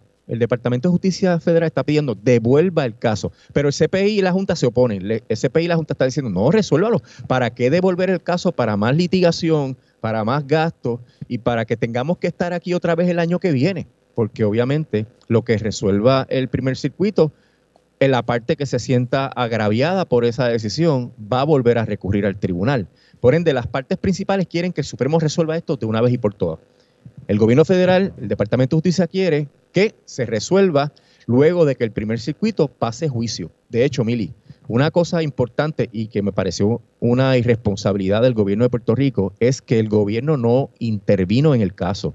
Y de hecho, par de jueces comentaron que el gobierno no está aquí y que tomar una decisión que elimine, por ejemplo, la inmunidad soberana eh, sería algo imprudente porque se estaría afectando un derecho que tiene el gobierno de Puerto Rico. Y eso, pues, eh, podría ser que el tribunal se vea inclinado a devolver el caso para que entonces el, tri- el gobierno de Puerto Rico pueda intervenir y efectivamente poner su posición por escrito sobre cómo ve el problema de la inmunidad soberana. vamos a hablar un poquito, así que vamos a, Hay que esperar un par de meses, tres meses más o menos, como dijo el licenciado Carlos Ramos, eh, en lo que llega la decisión y entonces ahí podemos hablar en detalle sobre lo que estaba pensando el tribunal. El tiempo, el tiempo, el tiempo dirá. Antes de, irnos a la pausa, eh, quería hablar un poco. Ahorita estuve hablando con el representante Luis, eh, Luis Raúl Torres y esto de la generación, de, la, ¿verdad? de hacer una alianza público-privada en la generación, yo pensaba que, que la legislatura iba a utilizar un poco la estrategia política a raíz de lo que pasó con la extensión del contrato de, de Luma Energy, el contrato suplementario. Y al parecer ellos están poniendo seis condiciones que según Luis Raúl Torres son bobería. Eh, y, y pues que él no quiso decir que estaba molesto con, con, con los presidentes legislativos por poner estas condiciones antes de dar paso al contrato de generación, eh, pero se nota su molestia y, y básicamente eh, está, está ahí, o sea, que no está conforme con, con esas seis condiciones eh, que, que, que esbozaron ayer los presidentes legislativos y la realidad es que yo pensaba también que ellos iban a, a utilizar un poco la estrategia luego de lo que hicieron y que no pudieron emitir un voto lo- los representantes del interés público. No es la primera vez que la legislatura pone condiciones al gobernador sobre el asunto de la aprobación de una nueva alianza público-privada de la generación. Pero las condiciones realmente son... No son sustantivas. Yo estoy de O sea, no acuerdo de que no son sustantivas. Y lo principal es que implica que están de acuerdo con el proceso neoliberal de privatización de los activos de la generación, lo cual, a la luz de la experiencia de Luma, es un error garrafal. Antes de Luma no sabíamos cuál iba a ser el resultado y había unas expectativas. Ya sabemos cuál es el resultado. Despilfarro, aumentos, ineficiencia, corrupción. Eh, eh, darle paso a esa alianza público-privada es un disparate y es una demostración de que el presidente del Senado y el presidente de la Cámara están totalmente de acuerdo con el gobernador Pierluisi sobre los asuntos de neoliberales de la privatización. No hay diferencia entre ese liderato y Fermín Fontanes y el gobernador Pierluisi. Hmm. Vamos a ver qué va, qué va a pasar ahí. Pero bueno, ya ustedes escucharon lo que dijo más temprano eh, el representante Luis Raúl Torres aquí en Dígame la Verdad, que le entiende que esas seis condiciones que se impuso por parte de los presidentes legislativos, pues son boberías. Nosotros decimos acá con poca sustancia. No, no son sustantivas, no tienen peso realmente y, y se hacen como un acomodo para luego endosar la privatización de la generación. Eh, están haciendo un mero aguaje. En realidad, ellos están de acuerdo con la mentalidad neoliberal del despilfarro de los activos del, del pueblo de Puerto Rico y es, un- y es una barbaridad. Bueno, licenciado, gracias por estar acá conmigo. Así Siempre a la que orden. veremos a ver qué ocurre. Oye, no ha pasado nada más nuevo, nada nuevo con, con la Junta, está la cosa tranquila. Eh, hay un proceso intenso de negociación, estoy seguro, eh, con, entre la Junta y diferentes acreedores, así que vamos a ver. ¿Cuándo nosotros vamos a tener una idea y poder tener Pienso que para la fecha de aprobación del escrito de divulgación, el Eso fue 28 de febrero, Febrero, eh, febrero, va a haber febrero, mucho más información. Febrero. Febrero Así 28, que sí. Hay que estar pendiente a ver cómo va, cómo está corriendo esa negociación sobre cuánto vamos a pagar de la deuda de la Autoridad de Energía Eléctrica. Hacemos una pausa y regresamos con más información. Estamos transmitiendo en directo desde el Hotel El Conquistador aquí en Fajardo. Y ya estamos de regreso aquí en Dígame la Verdad por Radio Isla 1320. Les saluda Mili Méndez. Estamos transmitiendo en directo desde el Hotel El Conquistador, el hogar por unos días de María del Puerto Rico, eh, la señora española que se llama Puerto Rico, ¿no ves? María del Puerto Rico y que se ha convertido ya en nuestra embajadora. Y regresé con Edward Sayas de Discover Puerto Rico. Un placer estar contigo. Te tengo al palo. No, está bien, pues, pues, por eso estamos aquí. Mira, estamos aquí todo el día acompañando a, a Puerto Rico, que se ha entrevistado con otros medios. Pobrecita, la, Y este hemos dejado en paz. A mí me da pena porque, Dios, mira, esta pobre señora viene aquí de vacaciones y la hemos acaparado con Bueno, pero yo creo que ustedes lo organizaron, eh, ¿verdad? De muy Sí, bien, sí, de sí. una manera pues que ella pudiese atender a los medios aquí de- en- unas horas en particulares.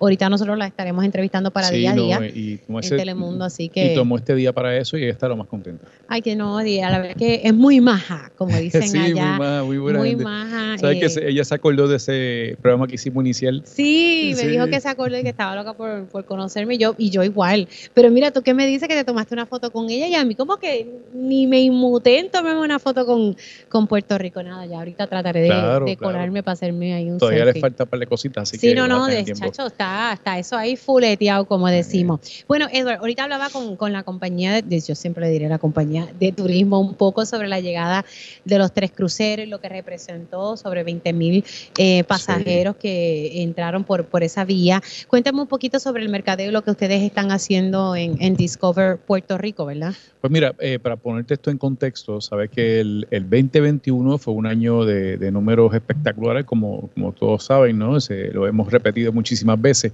En términos de la gente entrando a Puerto Rico, en términos del gasto del turista, ¿verdad? Eh, en términos de los ingresos para los hoteles eh, y, y sobre todo, más importante, el ingreso para el fisco, ¿no? Lo que llamamos el, el impuesto a las habitaciones. Eso en 2021, eh, en todos esos indicadores económicos dentro de la industria, rompieron récord. Incluso, déjame decirte esto, y mucha gente no lo sabe, que, que debemos sentirnos orgullosos de eso. Eh, Puerto Rico lideró, sobre todo los 50 estados, la recuperación post-COVID en, en lo que respecta a turismo. O sea, si tú comparas de tú a tú a Puerto Rico con los 50 estados, eh, nosotros le llevamos una ventaja como de 20-25% en crecimiento. Y Mm. eso no la ha tenido ninguna, ningún otro estado. ¿A qué Y- se debió eso en y particular? te cuento, eh, hay varios elementos que, que funcionan ahí, ¿verdad? Y es, eh, número uno, teníamos el porcentaje de vacunación eh, contra COVID eh, eh, entre los primeros de la nación, y si no el primero. Los casos más bajos, eh, porcentaje más bajo de incidencia de COVID era en Puerto Rico. Y además de eso, durante el 2020, que fue el año duro del COVID, nosotros, a, en cambio, de, a cambio de, otros estados, nunca dejamos de, de anunciarnos. No decíamos, mira, gente, vengan a Puerto Rico ahora porque están baratos los pasajes. Ese no era el mercadeo que, que estábamos eh, poniendo allá afuera. El mercadeo era, mira, aquí está Puerto Rico, así somos nosotros, esto, esto es lo que tenemos para ofrecerte para que cuando llegara el momento lo tuviesen eh, en, en mente, ¿no? En top of mind, como dicen. Y cuando se empezó a librar la cosa, que ya en los aeropuertos se pusieron más flexibles y demás, entonces ahí empezamos con una campaña fuerte y ya la gente tenía Puerto Rico en mente, así que la gente comenzó a venir y, y por eso que tuve un 2021 espectacular. 2022 eh, igualmente cierra con números mejores que 2021. Este, 116 millones de dólares en, en room tax, que eso es récord eh, brutal. Para que tengas una idea, eh, en años anteriores el promedio ha sido como 68, 70 millones de recaudo por impuesto a, a los hoteles, para el cuarto, ¿no? Eh, ahora, 116, este año se espera que finalice el fiscal 115, 116 también, que son números espectaculares. O sea, no- eh, es una industria que, que está dando los resultados. O sea, eh, estamos mirando muchas veces a otros sectores sin minimizar ninguno de ellos, porque todo en conjunto hacemos la economía de Puerto Rico, pero eh, hay que pegarle el ojo a, lo que está pasando en el sector turístico. Y, cuando te digo que todos los, indicadores económicos eh, batieron récord, 2022 igual. Las proyecciones 2023, eh, yo, eh, nuestras expectativas es que sean mejores que el año pasado. Ya eh, para el primer trimestre de este año, la ocupación está un 5% por encima del año pasado. O sea, que eso es mucho. Y esto todo se debe al, mercadeo que se está haciendo. Ah, eh, obviamente son muchos elementos, ¿no? Este mercadeo, el mercadeo está sumamente eh, robusto en esos mercados que te dije hace ¿no? que, no habíamos tocado. Este año, nosotros, el, mercado natural de Puerto Rico es la costa este.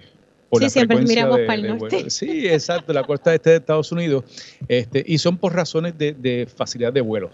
Eh, sin embargo, hemos empezado a tocar los demás estados no solamente en la parte digital, que somos agresivos en ese sentido, sino también en televisión. O sea, y, y, eso pues ya es un paso brutal, ¿no? Estamos tocando unos nichos como eh, LGBTQ, este, el nicho de, de, la gente, de los negros, este, eh, todo, todos esos nichos estamos tocando ahora que son, están creciendo muchísimo. Para el próximo 23, eh, como me imagino que te habrá dicho Alexandra de Turismo, se espera que la industria del crucero comience a repuntar, ¿verdad? Ya empezó, ya viste ayer lo, que era, lo, cómo estaba Viejo San Juan. Este, eh, otro mercado que va a crecer es el mercado de convenciones y grupo de compañías. Eh, ese, como te dije, tenemos un grupo de LGBTQ Plus que viene una convención grandísima.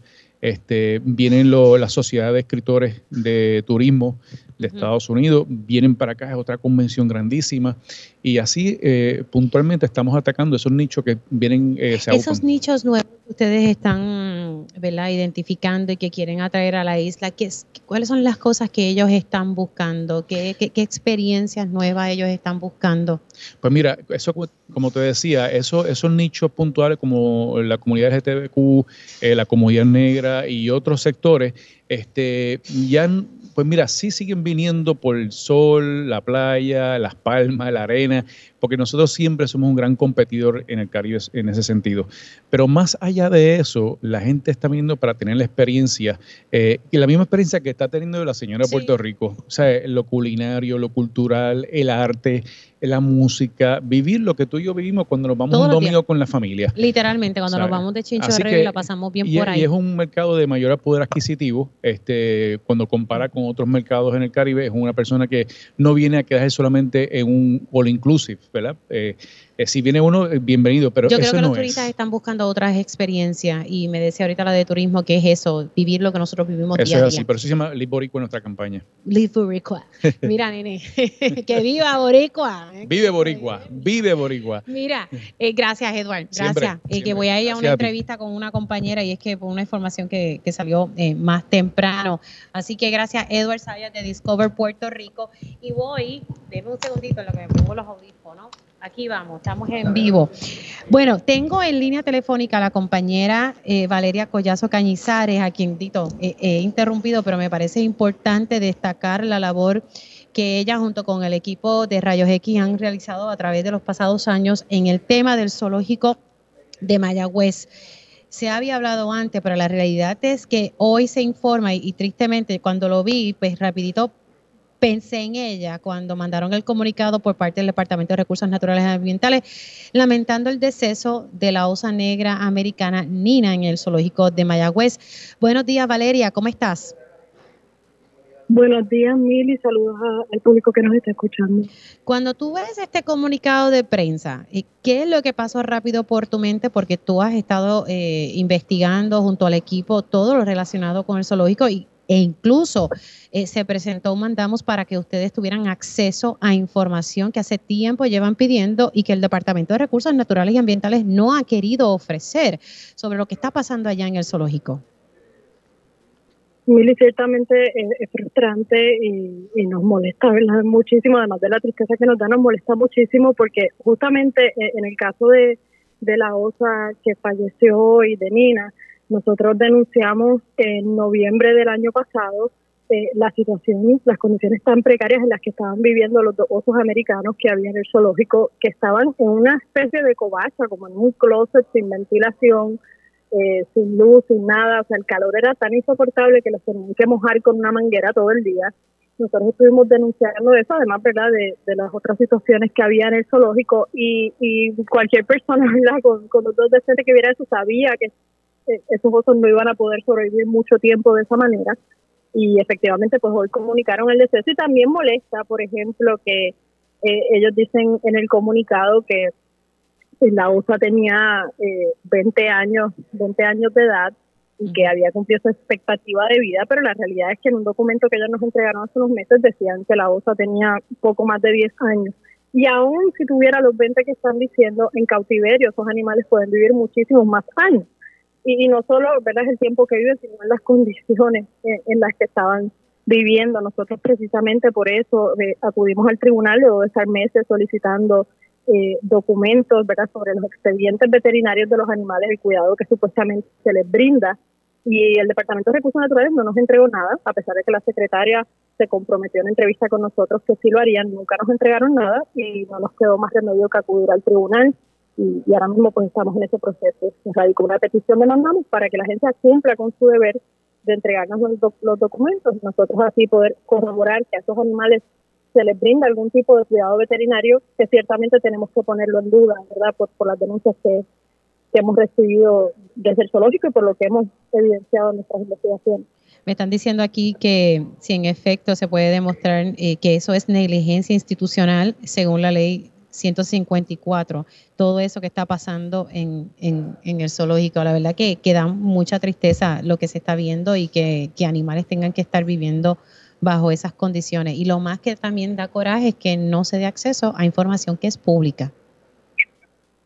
Correcto, correcto. Y lo triste es que va, lamentablemente, ¿verdad? Tenemos que pensar que vamos a seguir recibiendo noticias como esta de animales que, que van a seguir falleciendo allí porque esa, ese zoológico está cerrado hace más de cinco años.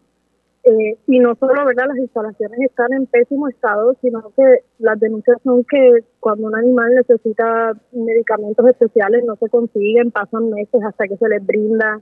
Eh, muchos permanecen encerrados en jaulas oscuras todo, todo, todo el día, o sea, durante años, que no ven ni la luz del sol. Así que, que yo creo, ¿verdad?, que lamentablemente seguiremos recibiendo este tipo de noticias hasta que no se haga algo. Eh, y, mínimamente el, Departamento de Recursos Naturales debe ser transparente eh, con relación a lo que está pasando ahí adentro y o sea, y, verdad y si en efecto le están brindando un cuidado veterinario de calidad como ellos aseguran pues que eh, compartan los, esos expedientes y, verdad y, nos dejen verificar si, si eso está ocurriendo porque lo que entendemos es que no estos animales, ¿verdad? No, el trato está siendo sumamente negligente. Valeria, precisamente hoy en día a día en Telemundo vamos a estar hablando sobre este tema. Me parece que es importante que, que, que sigamos con la cantaleta. Yo digo cantaleta porque la verdad es que aquí hay que seguir constantemente eh, discutiendo estas cosas para generar esa presión y que se sepa al final del día la verdad. Así que estaremos ahorita juntas dialogando en día a día sobre este tema y toda la labor que han hecho los compañeros de Rayos Equita. Me cuidan mucho. Un abrazo. Claro que sí, Emilio, muchas gracias. Cómo no. Ahí ustedes escucharon a la compañera Valeria Collazo Cañizares y, todo lo, ¿verdad? La investigación que ella, ella, ha estado haciendo del zoológico, que ha estado cerrado, cerrado hace cinco años. Y uno a veces ve las imágenes y pues eh, llora ante los ojos de Dios. Y tristemente, pues hoy se informa sobre la muerte de esta osa que pues no, realmente no sabemos bajo qué circunstancias. Así que vamos a estar hablando de eso más adelante en día a día por Telemundo. Hacemos una pausa aquí en Dígame la Verdad y al regreso estaremos hablando con la profesora Mayra Santos Febres. De regreso aquí en Dígame la Verdad por Radio Isla 1320. Les saluda Mili Méndez y estamos transmitiendo en directo desde el Hotel El Conquistador. Arrancamos la primera hora del programa hablando con María del Puerto Rico la española que está de visita en nuestra isla, conociendo, eh, realizando, materializando ese sueño que tenía desde hace mucho tiempo de visitar a Puerto Rico, ¿verdad? Y, a raíz del nombre que, ella tiene, porque ella se llama María del Puerto, pero su apellido es Rico. Así que, y ella viene de, una localidad costera, así que más, me dio mucha alegría poder conocerla y, que ella pues sirva de embajadora allá en España y que dé a conocer las maravillas que tenemos en nuestra tierra. Ahorita hablábamos eh, sobre la situación del zoológico, de verdad, de de Mayagüez cerró hace cinco años y, las imágenes que se han presentado, ahorita hablaba con Valera Collazo Cañizares sobre la investigación que ella hizo en Rayos X, sobre la situación penosa eh, y me comentaba una persona que conoce esto, este me dice, mira, Mili, eso es negligencia institucional, violando la ley 154, ¿verdad? Y uno ve todo lo que está pasando y la situación también ambiental con estos crímenes ambientales. Ahorita la representante Mariana Nogales me decía que todavía se ve movimiento, entrada de camiones, maquinaria en en el proyecto que se lleva a cabo en la Cueva de las Golondrinas, que hubo una orden de cese y desista por parte del Departamento de Recursos Naturales y Ambientales. Y mira, bien, gracias. no sé, eh, se queda en papel. Y, yo trato De, de ser justa. Recursos Naturales no tiene recursos. Miren el nombre, Recursos Naturales. Departamento de Recursos Naturales no tiene los recursos para proteger y velar nuestros, eh, nuestro hábitat y proteger nuestra naturaleza, nuestro ambiente. No los tiene, la verdad es que no los tiene. Se supone que hay una nueva academia luego de 20 años sin tenerla. Van a ser 75 vigilantes nuevos, pero ya mismito se retiran 110. Ahora mismo se dice que hay que, como unos 300, pero el, el número óptimo son 500. No dan abasto. Y yo me imagino, de verdad, trato de ser justa, que la secretaria tiene que estar haciendo, tratando pero si no tienes los recursos, no tienes el dinero, no tienes el personal, eh, debe ser frustrante de verdad. Bueno, siendo ya las 11 y 44, le doy los buenos días a la escritora Mayra Santos Febres, Sabrosura con Cultura. ¿Cómo estamos? Muy bien, muy bien. ¿Cómo estás? Mili, que sé que estás por allá por el Conquistador. ¿Estás soleado por allá? Nena, está hermoso. Ahora mismo yo estoy mirando hacia la izquierda y lo que veo son unas palmeras y el sol maravilloso. Con ganas de poder quedarme aquí, pero hay que, hay que trabajar. hay que trabajar. Hay que trabajar, sí, hay mucho por lo cual trabajar. Este, de hecho, ahora mismo estoy llegando del Senado de Puerto Rico, donde se está hablando de la eh, ¿verdad? de la nominación este, de, Elias Rivera Sierra para el puesto de la Oficina de Asuntos de la Mujer, a mí me asombra tanto que a estas alturas haya gente oponiéndose a una un nombramiento tan particularmente acertado en estos momentos históricos, una persona que estuvo 20 años eh, dirigiendo albergues eh, eh, para sobrevivientes de, violencia doméstica, una persona que tiene tanta y tanta formación y sin embargo por ideología, en negación absoluta de la situación que estamos viviendo en nuestro país con la violencia doméstica y los feminicidios, que eh, se opongan, y no quiero decir el nombre, de la, de la persona que se opone, porque es que se me trepa, ¿verdad? No todas las mujeres somos hermanas, pero este se oponga a este nombramiento cuando es un nombramiento tan aceptado y tan necesario. Sí, no, no, eh, esa ha sido una discusión desde que el gobernador, eh, ¿verdad?, anunció este nombramiento y que era, y, es importante destacar, Mayra, que desde la época de Aníbal, eh, se supone, ¿verdad? Lo que siempre se ha recomendado, y creo que no recuerdo muy bien si es parte de la ley, pero siempre se pide que se pida recomendación a las organizaciones que conocen de estos temas, que manejan estos temas, y de ahí el gobernador pueda nombrar, porque se supone que este puesto tenga independencia a la hora de fiscalizar. Es importante que se sepa que no es un brazo extendido del Ejecutivo, sino un, ente de fiscalización, no ofrece servicios, son cosas ¿verdad? que uno ha aprendido con, con el tiempo. Y, y y por fin un gobernante decide escoger entre las candidatas que se recomiendan y la nombra, o sea, una persona con experiencia, o sea, el gobernador en esta ocasión se la tengo que dar porque siguió el debido proceso. Eh, y ahora están ahí algunos sectores, ¿verdad? Y, y, su derecho tendrán, pero están ahí tratando de levantar issues, porque fíjate, no han cuestionado su trayectoria y todo lo que ella ha hecho a favor de la mujer, lo que están incluso cuestionando la, la constitucionalidad de la ley que creó la Procuraduría de las Mujeres. Y por otro lado, ah, que si creen la perspectiva de género, pues que la ley dice que todo se hace con una perspectiva de género. O sea, que ustedes quieren que se nombre a alguien que vaya en contra de la ley. O sea, vamos. No sé si has sí, es una cosa. Sí, estaba, estaba para prepararme para hoy, este, absolutamente. Además de que estoy criando una feminista en ciernes, este, eh, estuve llevándola hoy a, a, a- al hemiciclo, ¿verdad? Para que pudiera eh, entender de manera física eh, cuáles son las discusiones que se dan, cuáles son, cómo es que funciona la democracia y cómo la democracia radical, no la democracia nada más que representativa, sino la que se la que se practica en este país, donde hay organizaciones sin fines de lucro, este, organizaciones eh, profesionales, organizaciones ambientales, organizaciones de todo tipo, donde el el, el pueblo, donde la sociedad civil participa del proceso eh, democrático, quería que viera la discusión. Y entonces estas discusiones me quedé mirando y oyendo, ¿verdad? Desde, desde la oficina de mi amiga la senadora Ana Irma Rivera Lacen, con quien trabajamos todo lo que podemos en apoyo eh, y entendiendo el proceso y, ofre- y ofreciendo nuestros apoyos como escritora, como profesora de la Universidad de Puerto Rico y demás. ¿Cómo podemos eh, eh, llegar, que es lo que a mí me parece tan, tan, ay, tan cansón, que es que no hay que tener la misma visión, porque esa es la parte básica de la democracia, pero sí hay que garantizar los espacios para que diferentes visiones puedan ejecutar y puedan crear leyes y puedan fiscalizar y puedan eh, apoyar o no nombramientos que incluyan la diversidad de la sociedad civil. Entonces, esta, esta discusión me, me parece bien, bien clara, ¿no?